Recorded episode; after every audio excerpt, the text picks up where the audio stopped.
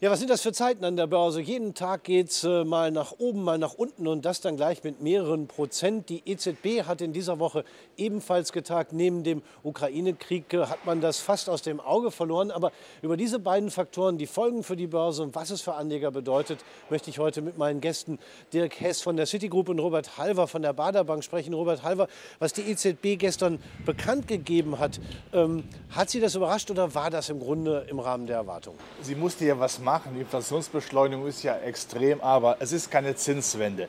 Wir müssen es vor Augen führen, wir haben jetzt in Deutschland und Europa Inflationsraten von über 5 Prozent. Sie werden sogar noch steigen. Und wenn die EZB nur sagt, dass sie im dritten Quartal keine neue Liquidität mehr in die Märkte macht, aber von Zinserhöhungen ja im Grunde genommen nicht redet, weil sie ja sagt, 2024 ist der die Inflation bei 1,9 Prozent wieder, da muss sie ja gar nichts machen, weil wir ja beim 2 Prozent Ziel sind. Dann muss man sehr klar sagen, das ist keine Zinswende, das ist keine restriktive äh, Geldpolitik, das ist Kosmetik, weil sie genau weiß, die EZB, sie muss die Konjunktur stützen. Das heißt, wenn sie einen Tod sterben muss, den Konjunkturtod oder den Tod der Preisstabilität, hat sie sich klar für den Tod der Preisstabilität ausgesprochen. Das Geld wird gebraucht, die Rüstung muss finanziert werden, der Klimaschutz muss finanziert werden. Das macht sie zwar nicht selbst, aber sie kauft zumindest die Staatspapiere Staatspapiere weiterhin auf oder sorgt für günstige Finanzierung, damit eben Europa dann unabhängig ist. Das kann man jetzt auch als Kriegswirtschaft Anführungszeichen gegen Putin betrachten, aber wir werden keine EZB mehr erleben können, die wirklich auf den Spuren der alten deutschen Bundesbank wandelt der Zeitpunkt, die Zeit ist abgelaufen. Ja, aber ich habe in vielen Marktkommentaren, ich muss da nochmal nachfragen, gelesen, dass viele davon ausgehen, dass der Weg jetzt frei ist für Zinserhöhungen im vierten Quartal, weil man ja die Anleihenkäufe sehr viel schneller zurückfahren will. Ja, aber wenn man doch sagt, 2024 haben wir eine Inflationsrate von 1,9 Prozent da gibt es ja kein Argument mehr dafür, die Zinsen dann zu erhöhen. Da mag zwar etwas kommen irgendwann, aber es tut ja nicht wirklich weh. Wir müssen ja eins sehen, wenn die Zinsen deutlich weniger hoch steigen, als die Inflation davon galoppiert, ist das doch keine restriktive Geldpolitik, überhaupt nicht. Wir laufen doch wie beim berühmten Spiel Hase und Igel, ja, läuft der Hase dem Igel hinterher, erreicht ihn aber nie.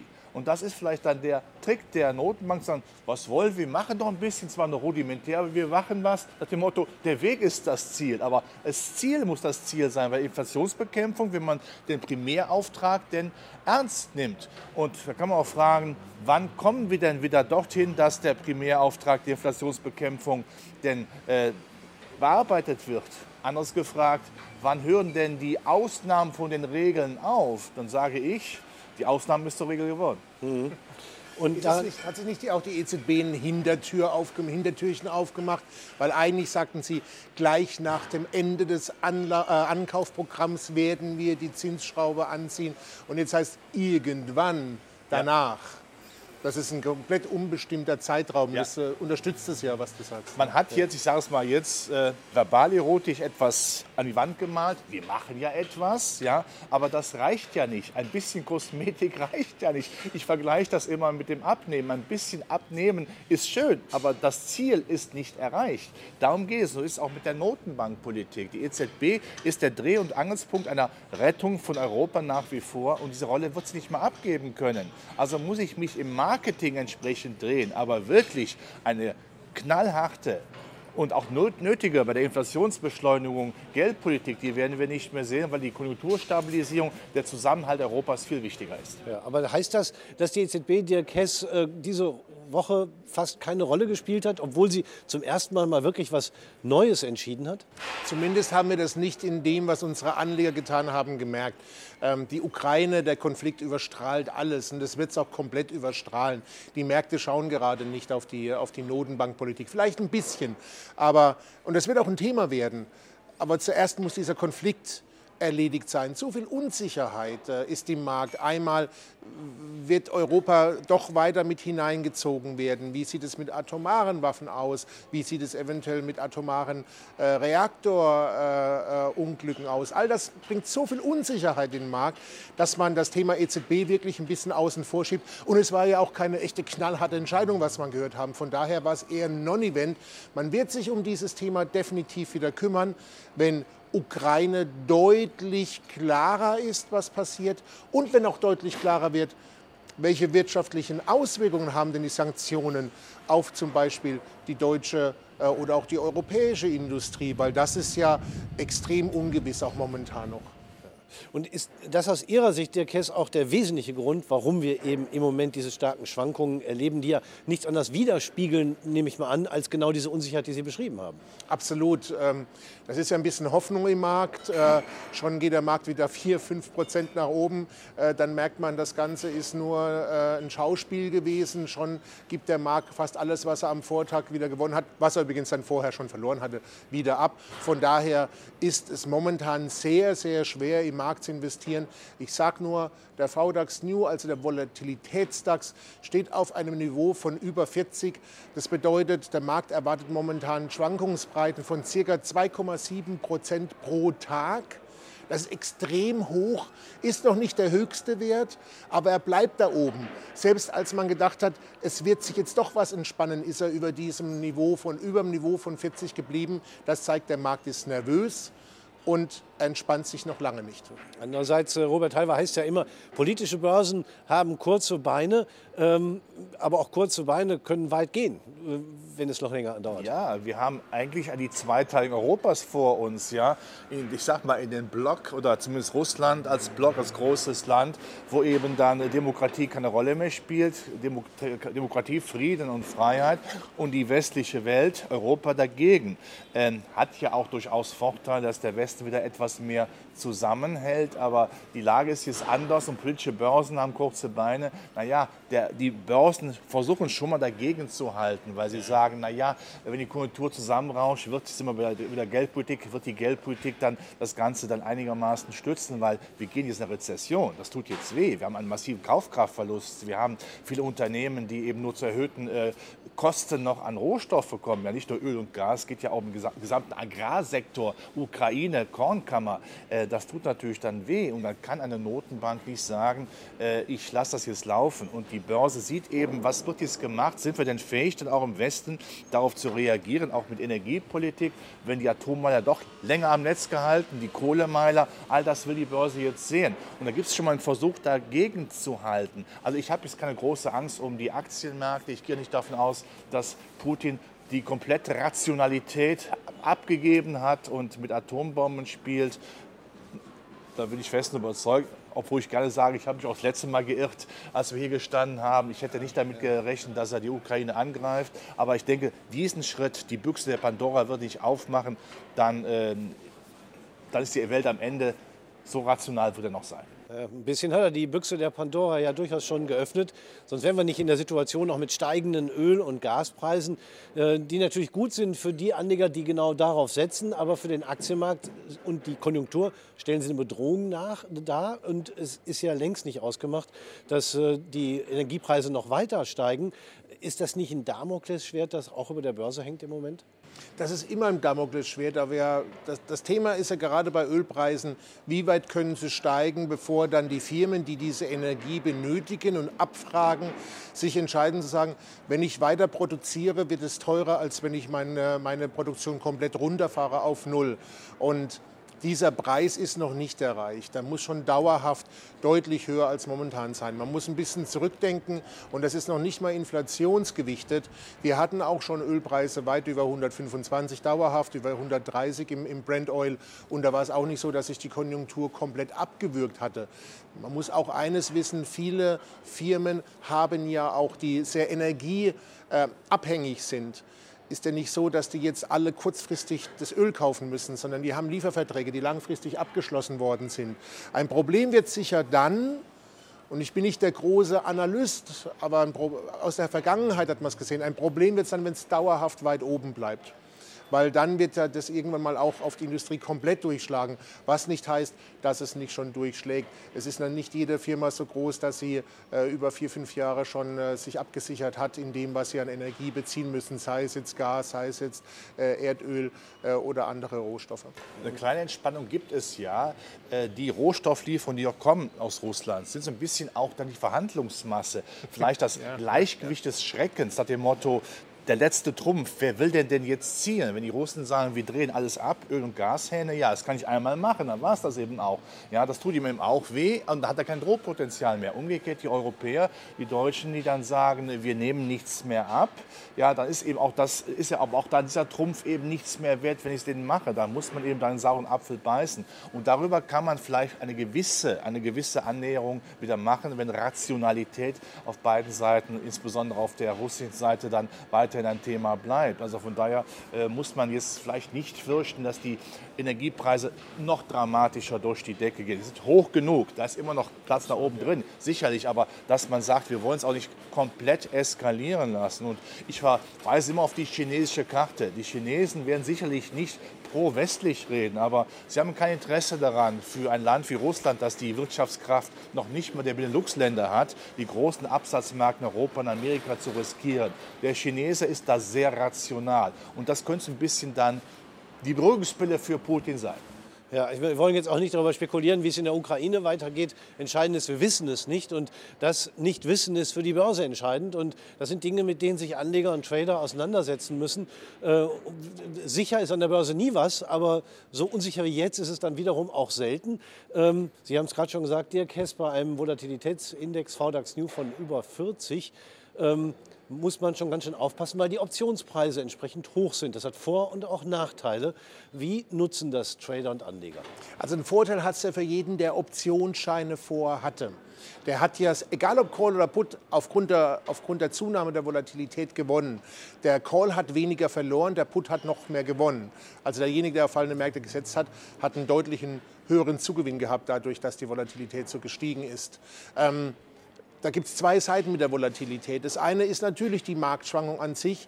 Das heißt, alle, die mit Knockouts äh, arbeiten, wir haben an der Stelle ganz, ganz oft drüber gesprochen. Ich hoffe, dass die Anleger es auch gehört haben einfach die, die Knockout-Barrieren so weit wegsetzen, dass man auch mal, der Markt auch wirklich mal atmen kann. Klar, wenn der Markt mal 4,5, 5 Prozent atmet, so weit hat wahrscheinlich niemand äh, die Knockout-Schwellen weggesetzt. Der eigentliche interessante Teil aber ist die Volatilität selbst, weil die kann ich jetzt für mich nutzen und mal in ein defensiveres Produkt rüberdenken. An, viele sagen ja, wunderbar, der Markt hat abgegeben. Ob es das Ende ist, weiß man nicht. Ich kann vielleicht kurz da einwerfen. Es hat ein anderer äh, Börsendienst herausgefunden, dass die großen ähm, Drawdowns, also die großen Verluste, immer um den, äh, in den letzten 20 Jahren, immer um den 15. März rum waren. Eine sehr interessante Aussage. Aber das zur Seite. Ähm, der Punkt ist der, wenn ich, wenn ich jetzt sage, ich möchte, der Markt hat korrigiert, es gibt Aktien, die sind für mich interessant, da möchte ich jetzt investieren, da möchte ich reingehen, dann mal gucken, ob ich nicht ein Discount-Zertifikat als Alternative nehme. Äh, ich habe zwar eine begrenzte ähm, äh, Möglichkeit, damit Gewinn zu machen. Es gibt den Cap, den Höchstbetrag. Wenn die Aktie darüber hinaus äh, geht, dann partizipiere ich nicht mehr. Aber hier habe ich einen Volatilitätsvorteil denn je höher die Volatilität, desto größer ist der Discount, der Abschlag, wenn ich über ein Discount-Zertifikat kaufe. Ich habe es aus Spaß mal für ein DAX-Produkt angeschaut, also für den DAX. Wenn ich jetzt ein DAX kaufen würde, ein DAX-Discount-Zertifikat mit CAP 9200, das heißt, ich habe gute 32 Prozent Puffer nach unten. Also erst wenn der Markt 32 Prozent fällt bis zum Ende der Laufzeit des Produktes, würde ich überhaupt in die Verlustzone kommen. Und da habe ich eine Seitwärtsrendite auf 4% pro Jahr. Also das ist, und es läuft bis Juni, muss ich noch dazu sagen. Also man sieht, dass dieser Discount es wirklich ermöglicht, in Aktien, in Index zu gehen und mit dem deutlichen Abschlag und so eine gute Seitwärtsrendite zu, äh, zu bekommen. Aber die Abschläge kommen ja irgendwo her, und zwar aus der Unsicherheit. Und solange die da ist, ist das Thema logischerweise nicht ganz vom Tisch. Ja. Aber gerade die Teilschutzzertifikate erlauben natürlich auch den Anlegern jetzt nicht den Bestand mehr zu verkaufen auf dem Niveau. Sagen, ich sichere das jetzt ab, wenn ich möchte, aber ich lasse das auf jeden Fall drin. Das sollten wir insbesondere bei den, bei den Aktien machen, die ein vernünftiges, unter normalen Zeiten ein vernünftiges Geschäftsmodell haben. Da kommen wir ja auch wieder hin. Wir werden nicht jetzt ewiglich über diesen Konflikt reden müssen oder über Putins Wahnsinn. Ja? Also das heißt, ich kann das halten, sichere mich aber ab, das hat ja auch Vorteile, damit man eben, wenn es nach oben geht, dann doch immer noch mit dabei ist. Wie sieht das denn in der Praxis aus? Als Baderbank sind Sie ja durchaus auch als Makler äh, tätig im Bereich Zertifikatehandel. Äh, erkennen Anleger genau diese Chance, die es durch die Unsicherheit gibt, dass die Konditionen bei solchen Discount-Zertifikaten so gut sind? Man braucht ja trotz allem gute Nerven dafür. Ja, ich sage ja immer, die Volatilität ist der Lustgewinn der Derivat- und Zertifikatebranche. Das ist also dann schon in gewisser Maße ein größten Vorteil zu sagen, ja, und das sieht man eben auch im Handel, dass man sagt, wir sichern uns ab, aber der Bestand, der wird jetzt nicht einfach geworfen. Ich finde auch, die Anleger sind immer noch sehr rational. Natürlich ist Angst da, aber es ist nicht so, dass eine Panik da ist und dass alles geworfen wird. Also äh, selbst so eine Krise, die ja schon epochal ist, geopolitisch, ja, ähm, da versucht man dann auch nüchtern ranzugehen. Das ist auch gut so. Das freut mich schon allein aus dem Grund, weil Putin damit uns die Angst gar nicht mehr machen kann. Toll. Also das ist schon mal äh, sehr gut. Und dann sieht man eben das auch im Handel, dass genau diese Teilschutzprodukte, Discounter ohne Bonuszertifikate jetzt auch verstärkt genommen werden. Nach dem Motto, das kriegen wir wieder hin. Und dann sind wir wieder bei der EZB. Wenn alle Stricke reißen, ist das Motto immer gleich. Wenn du denkst, es geht nicht mehr, kommt von irgendwo die EZB daher. Also es scheint so ein bisschen, als wären die zittrigen Hände schon so ein bisschen raus, Ja. die ganz zittrigen. Ich meine, wir haben ja einen deutlichen, wir sind 17 Prozent unter dem Jahreshoch, darf man nicht vergessen. Oder unter dem, wir haben in diesem Jahr schon 17 Prozent abgegeben. Das ist schon sehr, sehr viel. Es ist durchaus möglich, dass wir noch die 12,3 sehen, Pi mal Daumen, oder die 11. Aber da ist dann wirklich für viele, auch Charttechniker, ein absoluter Boden. Da ist noch ein bisschen Raum nach unten, das ist klar. Aber es gibt ganz viele, die sagen, ich habe diese ganze Chancen nicht äh, mit den ganzen den, äh, Aufschwung nicht mitgemacht. Ich habe Cash. Man sieht es immer wieder, ein bisschen Anspannung, ein kleines Lichtlein, jetzt nicht das EZB-Licht, sondern das, Die Flutlichtanlage, das ist die das, Flutlichtanlage. das Kriegsende-Licht. Und man sieht, der Markt reagiert sofort und es gibt überhaupt kein Halten mehr. Diese Gegenbewegung, die wir am, ähm, am Mittwoch gesehen haben, war wirklich extrem. Und äh, jetzt müssen wir einfach mal schauen, was, was hier weiter passiert. Das heißt, viele haben Cash-Töpfchen und warten darauf zu investieren. Muss aber nicht bedeuten, dass wir hier schon den Boden gefunden haben. Es gibt auch fundamental interessante Dinge. Dividenden werden schön ausgezahlt in nächster Zukunft. Es gibt auf der Branchenebene interessante Dinge. Klimaschutz ist zwar eine langfristige Angelegenheit, aber das wird natürlich jetzt auch politisch viel stärker nach vorne getrieben. Nochmal mit der Finanzierung der EZB. Dann haben wir auch im Versorgerbereich durchaus ja Werte, die jetzt, ich sag mal, zweiseitig profitieren von der Old und der New Energy. Ja, dass man vielleicht Kohlemeiler länger laufen lässt, vielleicht sogar Atommeiler, die abgeschrieben sind. Also da verdient man ja auch richtig Geld, aber gleichzeitig eben auch den Fokus hat auf diese erneuerbaren Energien. Es gibt auch da Möglichkeiten definitiv. Und im Hightech-Bereich, Amerika zum Beispiel jetzt, gibt es viele äh, Werte, die natürlich relativ konjunktur- und kriegsunabhängig sind, weil Digitalisierung läuft ja weiter. Das ist ja jetzt nicht beendet, im Gegenteil. Ja. Und dann gibt es ja noch die Möglichkeit, auch wirklich aktiv zu traden äh, mit kurzfristigen Engagements. Das macht man dann nicht mehr mit Discount-Zertifikaten, sondern eher mit Turbo-Optionsscheinen, klassischen Optionsscheinen. Ähm, hat denn da der Umsatz in den letzten zwei Wochen deutlich zugenommen aufgrund dieser stärkeren Schwankungen? Ja klar, also zum einen haben wir natürlich viele Verkäufe, weil viele auch wirklich ihre Stops gezogen haben, aber auch sehr, sehr viele Neuengagements. Ich meine, der Markt bietet sich an zum Traden, aber die ganz erfahrenen, jetzt muss ich das auch mal sagen, die ganz erfahrenen Trader sagen, ui, zu nervös, zu unsicher, zu schwer vorherzubestimmen, Charttechnik zählt momentan nicht, lass die Finger davon, lehn dich zurück und guck erst mal zu. Und das habe ich, habe ich bei ganz vielen sehr erfolgreichen und sehr aktiven Tradern gesehen, dass sie in diesen Markt eigentlich gar nicht groß reingehen. Das Investment-Discount-Zertifikat auch mal mittelfristig zu nehmen, das machen die übrigens dann auch, weil die sagen, da habe ich etwas, wo ich mich mittelfristig investiere. Aber diesen, diesen extremen Trading-Ansatz, der Markt schwankt, ich muss, die richtig guten Trader sagen, ich muss gar nichts. Ich warte jetzt mal lieber ab, weil ich sehe gar nicht, wo ist das Ende, wo ist der Anfang. Ähm, und das, das zeigt sich ja auch. Ich meine, wie, wie oft wäre man, wenn man sich dagegen, als der Markt so stark angestiegen ist, wenn man sich dagegen gestellt hätte, ja, 2 Prozent, das muss schon reichen, dann gehe ich jetzt short. Nee, er ist halt 4,5 Prozent hoch, genauso wie er vorher der- um eine weite Strecke nach unten gegangen ist. Und wenn man, wenn man das im Kopf hat, dass der erfolgreiche Trader eben an den Tagen erstmal abwartet und sich eine klare Meinung bildet, dann äh, ist man, glaube ich, auf dem richtigen Weg. Es ist schwer momentan zu handeln, es ist extrem schwer.